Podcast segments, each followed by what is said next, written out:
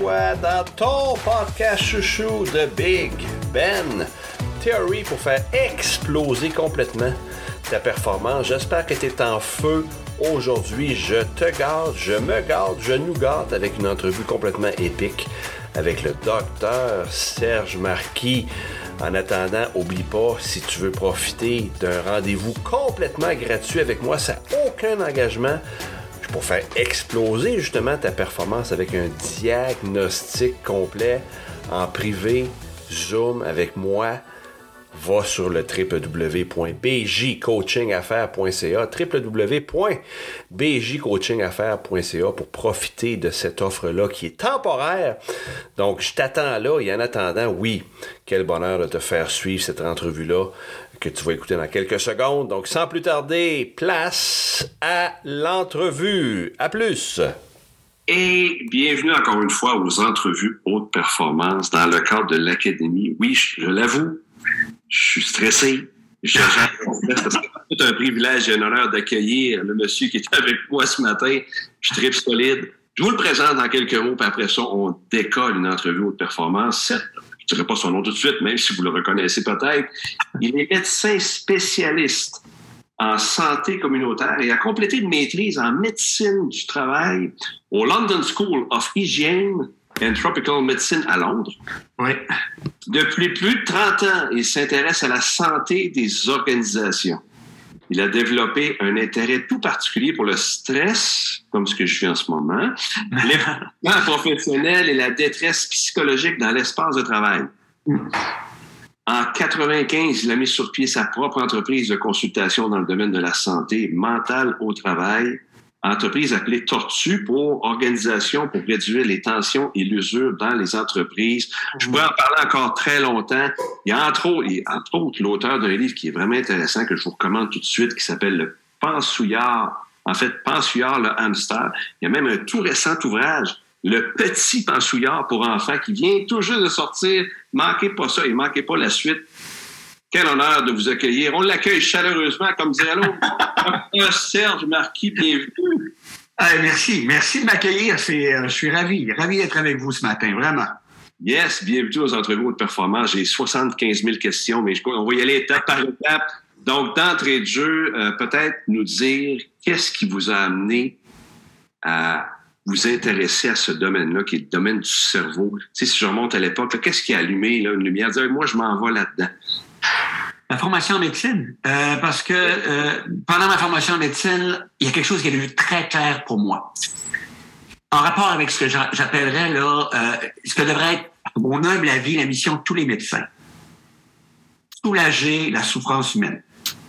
Qu'elle se manifeste sous forme physique, psychique, ou qu'elle part du psychique, qu'elle se manifeste de forme physique, sous forme physique, parce que c'est souvent ça. Ça peut commencer dans la tête, mais ça peut éventuellement se traduire par des problèmes physique. Souvent, des gens qui ont mal au dos, mais ça part des tensions qui ont entre les deux oreilles. Alors, donc, de la souffrance humaine. C'est ce, que, à quoi je me suis intéressé. Je me suis intéressé à la soulager. Et si on veut soulager la souffrance humaine, on n'a pas le choix de s'intéresser au fonctionnement du cerveau. Et c'est là qu'on entre dans un univers qui nous émerveille, littéralement. Le cerveau n'arrête pas de m'émerveiller. À la base, il y a quelque chose qui, euh, deux éléments que je veux souligner aujourd'hui là pour notre, notre rencontre. Le premier, c'est qu'on oublie trop souvent que le cerveau a des fonctions de base qui ont permis d'assurer notre survie pendant des millions d'années et qui sont encore les mêmes aujourd'hui et qui fonctionnent encore de la même manière tous les jours sans qu'on s'en rende compte. Parce que ce qui a changé au cours des millions d'années, c'est que maintenant notre attention est bien davantage accaparée par notre intellect Mm. que parce qu'il y a 4 millions d'années, nous préoccupait au niveau de notre survie. Il y a 4 millions d'années, il fallait assurer notre protection au niveau de trouver une caverne. S'il y avait un, prédateur quelque part, il fallait trouver moyen de se défendre. Puis notre attention est accaparée principalement par ça. Le reste du temps, on suppose qu'elle était en paix, hein, à bouffer ce qu'on avait le, le, le, le prédateur qu'on avait réussi à, à chasser, etc., etc. Donc, aujourd'hui, c'est super important. Parce que là arrive le deuxième élément qui me fascine au niveau du cerveau, c'est que les fonctions de base continuent à fonctionner tous les jours pour assurer notre survie. Donc, détecter ce qui pourrait être menaçant pour nous dans l'environnement.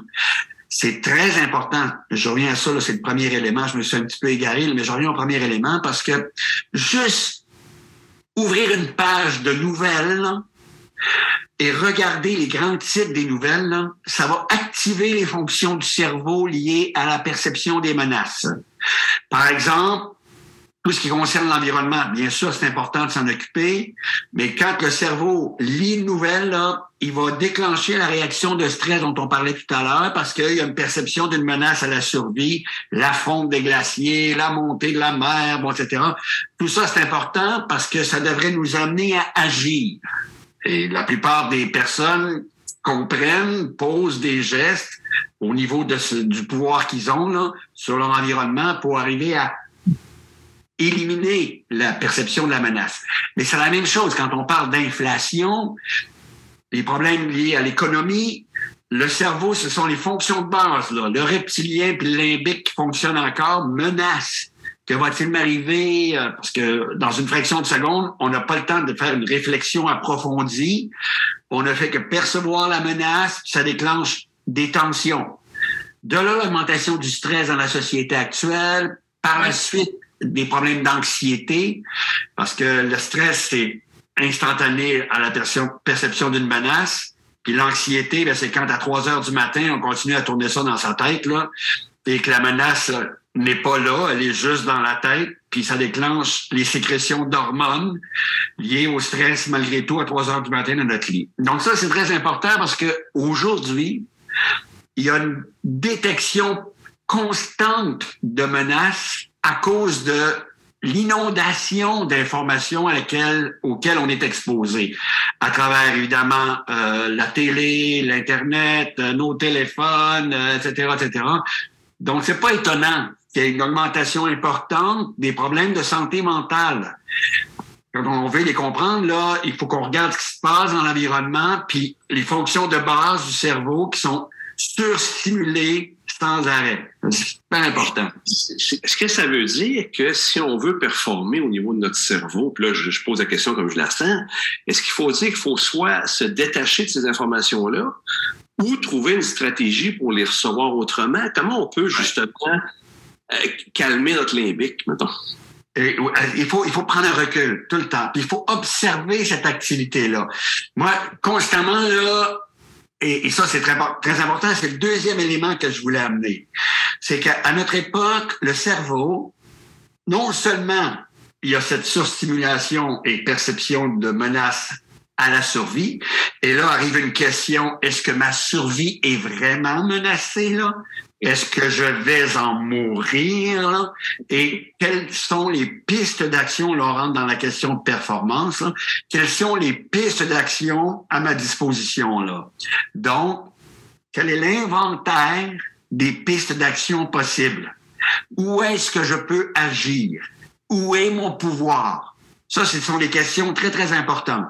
Et les situations sur lesquelles je n'ai pas de pouvoir, comment puis-je lâcher prise là-dessus? cette expression-là est très importante. Elle est galvaudée dans la société parce qu'on a souvent confondu lâcher prise avec abandonner, ce qui n'est pas du tout la même chose. Ouais. Abandonner, c'est abandonner, c'est avant d'être passé à l'action.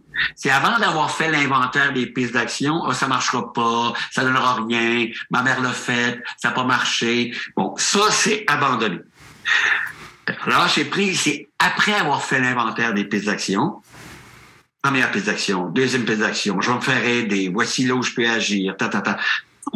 Et lâcher c'est après avoir fait l'inventaire des pistes d'action, après être passé à l'action, se rendre compte que pour le moment, on est devant une situation qu'on ne peut pas changer.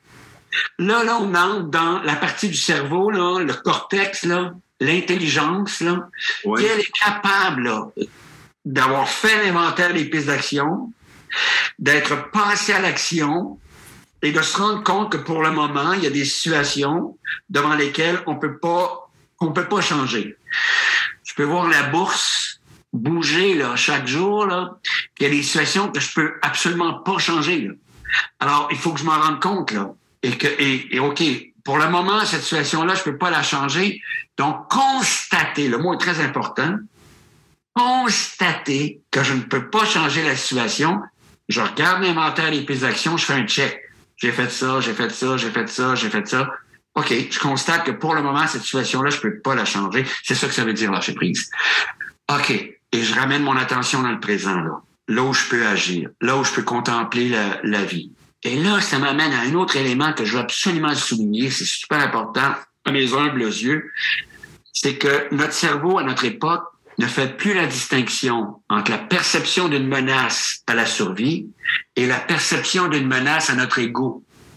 Ben, oui. Je voulais, qu'on parle de l'ego, justement, c'est ce fameux ego-là. Quel rôle il vient jouer là-dedans? Puis est-ce qu'il est toujours nuisible? Comment on, comment on le gère, cet ego-là?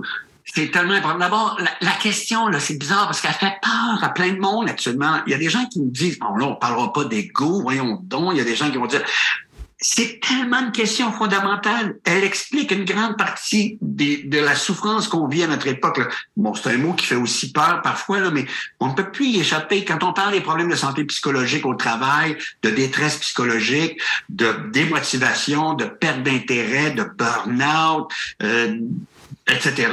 Il faut qu'on s'intéresse à la question de l'ego. C'est fondamental. Puis l'ego, c'est pas un monstre. L'ego, c'est le résultat d'une activité aussi au niveau du cerveau. Le cerveau, il y a un processus qui s'appelle le processus d'identification, qui est apparu en cours d'évolution, qui a fait qu'un jour, le cerveau est comme devenu une usine qui fabrique des identités. On s'identifie à toutes sortes de choses, entre autres à son travail. Et c'est là qu'un problème. Et c'est là qu'on vient à la question de comment on fait pour apaiser le, le fichu hamster. Là. Le problème, c'est que dès que le cerveau a fabriqué une identité, prenons l'exemple du travail, si je m'identifie au travail, je deviens mon travail. Alors, tous les jugements ou tous les commentaires ou toutes les critiques ou tous les blâmes qui peuvent être adressés à un travail que j'ai produit ne sont plus perçus comme des blâmes à propos du travail, mais à propos de ce que je suis.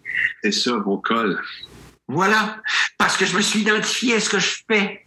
Et c'est là qu'il faut développer une capacité extraordinaire qu'on possède, qui s'appelle la vigilance. Et ça, on peut la développer en s'entraînant. Cette vigilance permet de nous rendre compte que tout à coup, il y a eu identification à ce que l'on fait et permet de se rendre compte que nous ne sommes pas ce que nous faisons. Donc, de prendre un recul. Je ne suis pas ce que je fais je travaille, je, je, consacre du temps à ce que je fais. On peut reprendre le mot performance pour le faire du mieux que je le peux, mm. en ayant toute mon attention disponible dans le moment présent mm. pour la consacrer à ce que je suis en train de faire, euh, atteindre les objectifs que je vise, réaliser la mission de l'organisation, y contribuer. Donc, avoir toute mon attention dans le moment présent pour pouvoir réaliser ça, mais ce n'est pas ce que je suis. Ça donne des exemples. Je reviens toujours à cet exemple-là parce qu'il y a des conséquences très graves liées à l'ego. Encore une fois, c'est pas un monstre. C'est le résultat du processus d'identification. Oups, tout à coup, il y a eu identification à ce que je fais. Mais ça a des conséquences graves. Je donne souvent l'exemple de mon père qui est décédé maintenant il y a plus de quatre ans. Papa, à l'âge de 56 ans, avait été convoqué avec tous les hommes de 50 ans et plus dans l'endroit où il travaillait. Il y avait dans la salle que des hommes de 50 ans et plus. Il savait pas ce qu'il faisait là. Lui, il avait 56 ans. Et on leur a dit, vous partez dans deux jours. On leur a donné une année de salaire et un crayon. Mon père avait jamais été malade de sa vie. Trois mois plus tard, au cours d'un souper de famille, je me tourne vers lui. Il est blanc comme un drap, tremble comme une feuille, transpire abondamment. Il dit, je vais pas bien. Je prends son pouls, rythme cardiaque très irrégulier. Je l'amène à l'urgence tout de suite. Il a été soigné, mais la raison pour laquelle j'en parle, c'est qu'il est assis sur une civière. Il prend ma main.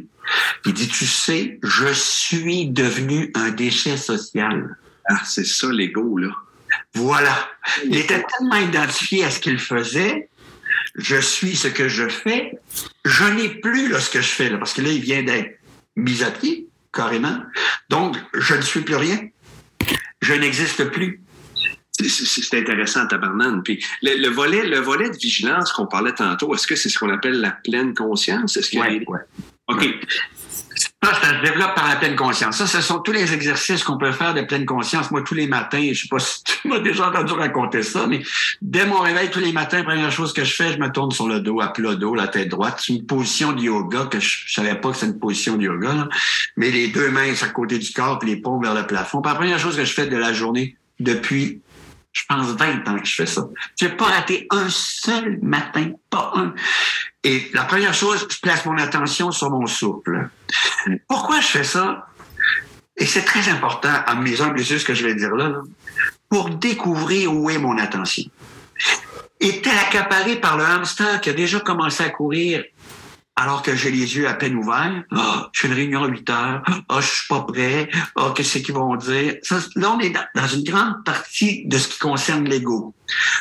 L'identification à ce que j'ai fait. Ou si l'attention, elle est sur le souffle.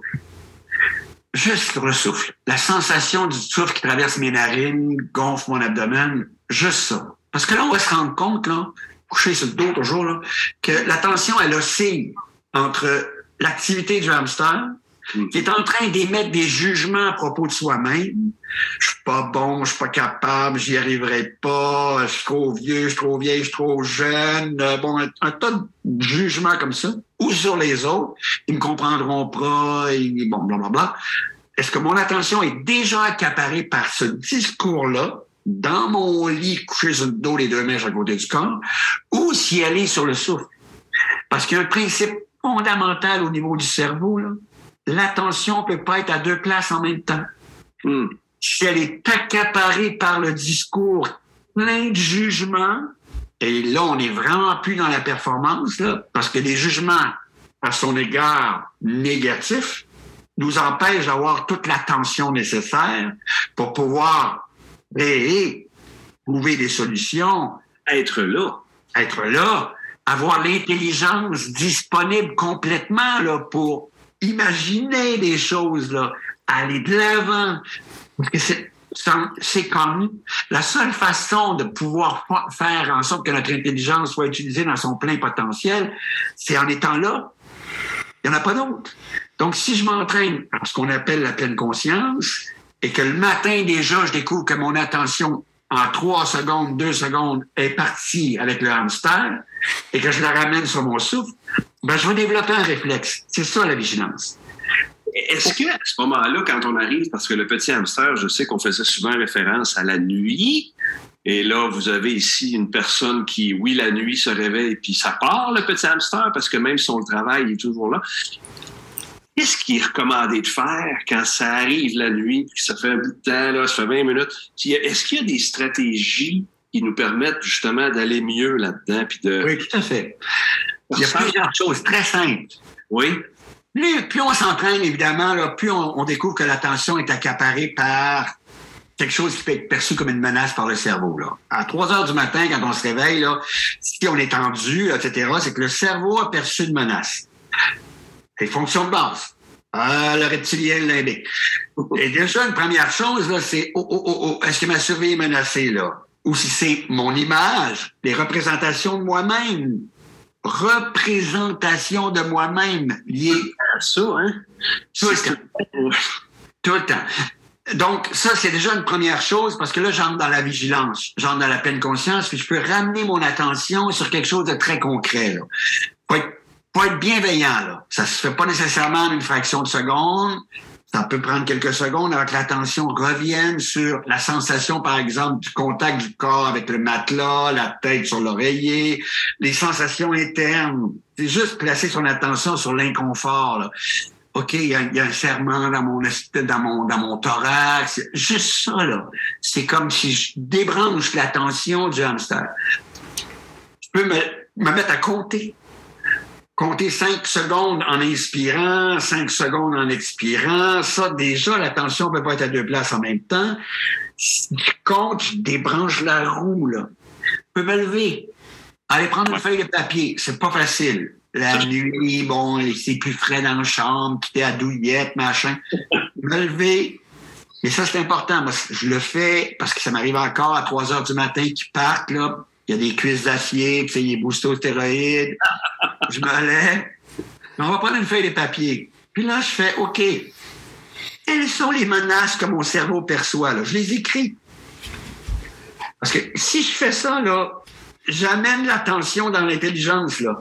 Je la sors du cerveau primitif qui a perçu une menace peut-être à une fausse identité que j'ai construite. Alors, que je les écris. Quelles sont les menaces? Ça peut, ça peut, être les sources de stress. Je peux écrire ça comme ça. Je les, OK, là, demain, j'ai 8 heures, je fais une présentation, je me sens pas assez prêt, etc. Qu'est-ce qui est menacé? Est-ce que c'est mon image? Est-ce que je vais en mourir? Est-ce que je peux encore me préparer? Est-ce que je peux changer quelque chose à mon discours? Est-ce que je peux le dire en commençant, comme tu as fait tantôt, c'était excellent. Est-ce que je peux le dire en commençant demain matin, écoutez, je suis stressé, là. Euh, je demande votre, votre indulgence, votre bienveillance, parce que, bon, j'ai préparé ce que je pouvais et on va échanger ensemble. Il y a des stratégies de cette nature-là, là. Ça, c'est l'inventaire des pistes d'action, là. Est-ce qu'il peut être perçu comme une menace? Puis à côté, quels sont les gestes que je peux poser? Je peux aller me faire aider? Je peux dire comment je me sens? Le nommer, mon humanitude, l'écrire. Puis moi, j'ai réglé un problème de sortir du lit, puis il fait plus froid. J'ai, un papier crayon à côté de mon, sur ma table de chevet. Puis ça fonctionne. Ça, ça m'aide énormément, énormément. Et, fait. Puis en ce moment, là, quand on regarde les études, puis tout le travail que vous faites, là, c'est quoi les, les, recherches sur le cerveau? Parce que je suis en train de lire un livre d'ailleurs sur le cerveau qui s'appelle Le pouvoir extraordinaire du cerveau par, euh, je me rappelle plus son, son nom, mais peu importe.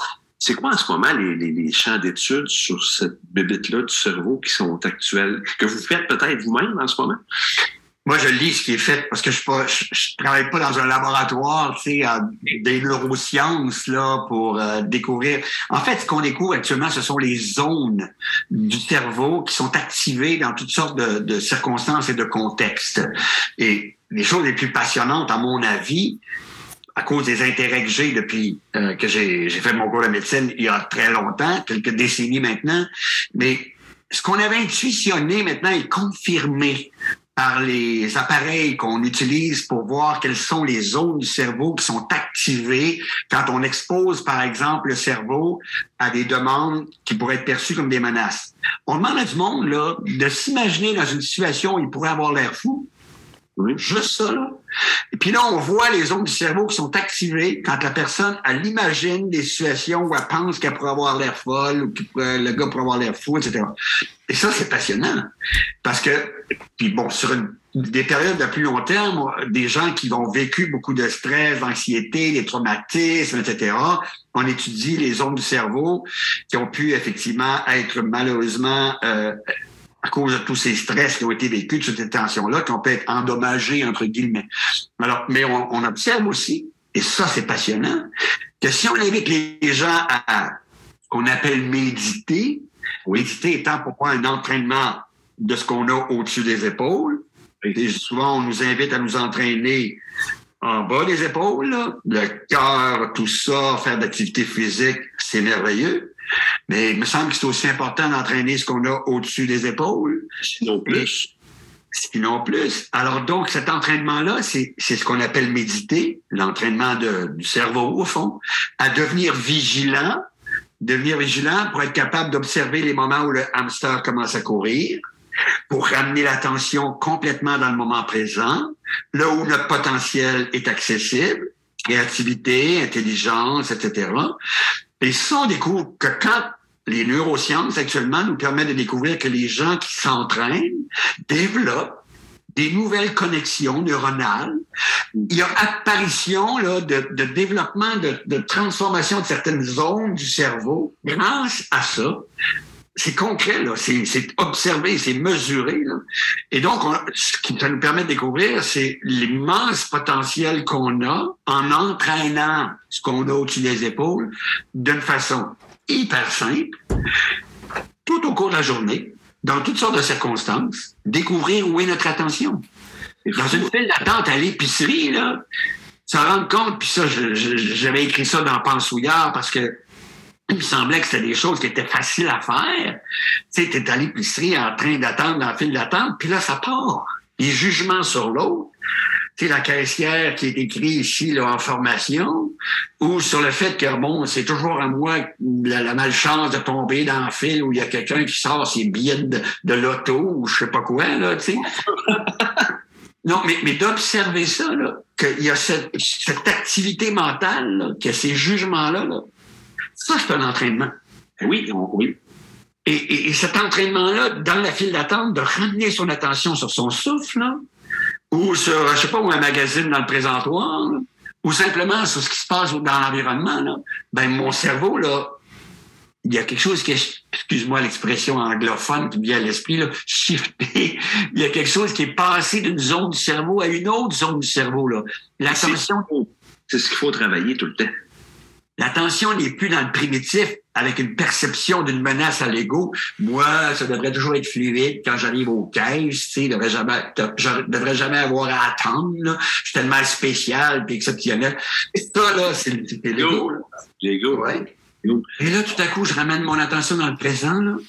J'observe l'enfant, ça m'est arrivé il n'y a pas longtemps, c'est extraordinaire, parce qu'il y avait une dame qui avait un enfant dans le panier, dans la poussette, là, juste avant moi à l'épicerie. Là, tu sais.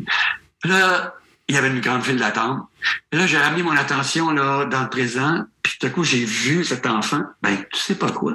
Le fait que je sois complètement présent, ce petit bout de chou-là m'a regardé, puis il m'a fait comme ça.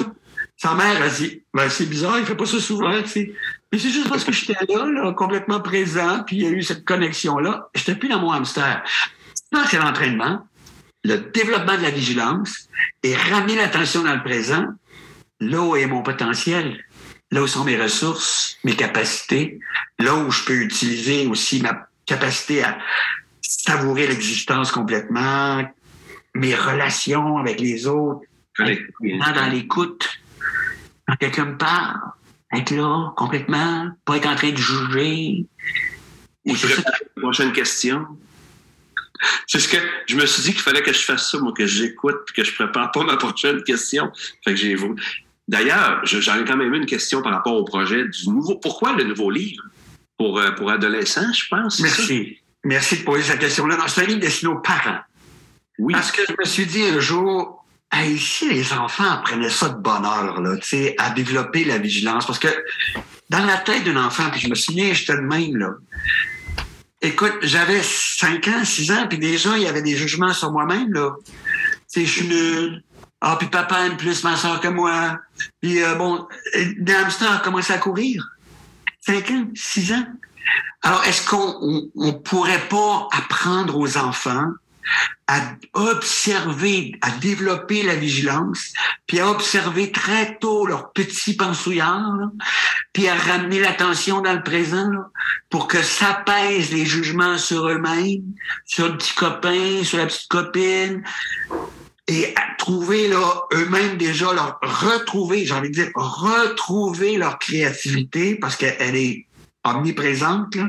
Et, oui, elle est là quand ils viennent au monde, en théorie. Totalement.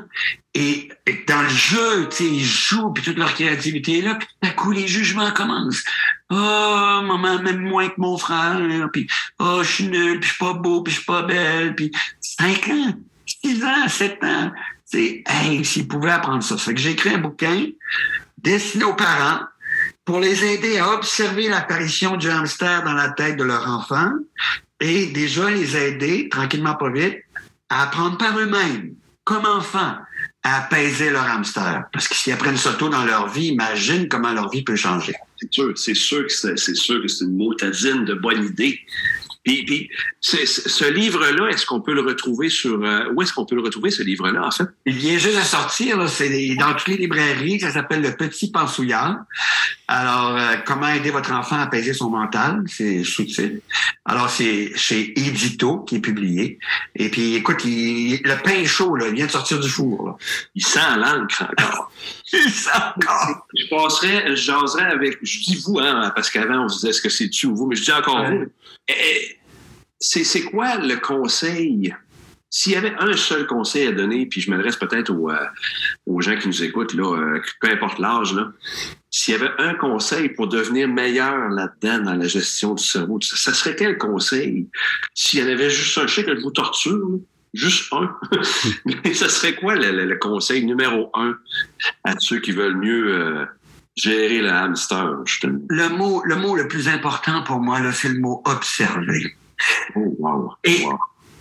apprendre à observer cette activité mentale-là. là.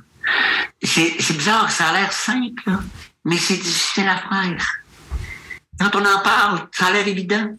Mais toute la journée, on l'observe pas. On est dans notre voiture. Espèce d'imbécile! Tu conduis comme un bon pire. Tout de suite, ça part. On peut-tu profiter de tous ces moments-là juste pour faire Ah, ce qui vient de se passer, là? Il y a un jugement qui vient de traverser mon esprit, là, tu sais. Ça, c'est observer, là. C'est ça, la vigilance. Observer. Oui, c'est ouais, effectivement observer, puis c'est fou parce que je me dis toujours le cerveau a été tellement bien conçu que maintenant il faut travailler pour le voir différemment en mode à peu là. Il y a comme l'intelligence surélevée, ben surélevée, l'intelligence qui dit wow, je vais m'observer justement, wow. Merci tellement, docteur Marquis, de nous avoir, de nous avoir partagé tout ce savoir-là. Je continuerai, mais je sais que le temps, je, puis je sais que votre horaire est très occupé. On peut, est-ce que vous faites encore des conférences, des formations? Est-ce qu'on peut vous rejoindre? Oui, j'ai un site, j'ai un site euh, internet, le www.tortue, d'union, euh, marquis.com. Excellent, c'est là qu'on peut vous rejoindre pour Ouais, du service, pour en savoir plus. On peut taper mon nom sur, euh, sur euh, YouTube aussi pour me trouver les coordonnées. Et moi, envie de vous, tu, vous, euh, vous remercier. Ben, et merci, merci beaucoup. Puis bonne continuité. On a besoin de, on a besoin de toi, docteur Marquis Serge. On a besoin de toi parce que les travaux que, que tu fais sont géniaux. C'est, c'est, c'est inspirant, c'est aidant. Fait que merci d'être là, merci d'être ce que vous êtes. Je vois, Merci à toi aussi. Moi, mon, souhait, c'est qu'on devienne de plus en plus nombreux et nombreuses, tout simplement, là, à, à échanger là-dessus. C'est tellement fondamental là, pour les, les années qui viennent, les générations qui viennent, parce que on parle d'augmentation d'anxiété, troubles psychiques, toutes sortes de choses comme ça. Bon, on s'en sort pas.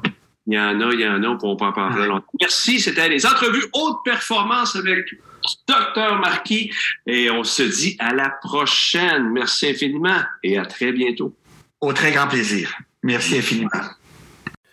Et wow, le docteur Serge Marquis, j'espère que ça t'a plu. Tu étais dans ton podcast chouchou de Big Ben Theory pour faire exploser ta performance. Que d'intérêt, que c'était passionnant à faire et à vivre. J'espère que ça te donne une tonne de valeur. Puis en parlant de valeur, oublie pas www.bjcoachingaffaires.ca Diagnostic de performance complètement gratuit, aucun engagement de ta part pour faire exploser ta performance avec un vrai live, en live, un vrai de vrai coach d'affaires certifié. Moi-même, en l'occurrence, j'ai hâte qu'on se parle. Vas-y, clique là-dessus, www.bjcoachingdaffaires, coachingaffaires.ca, pardon. Et d'ici là, je te dis carpe diem.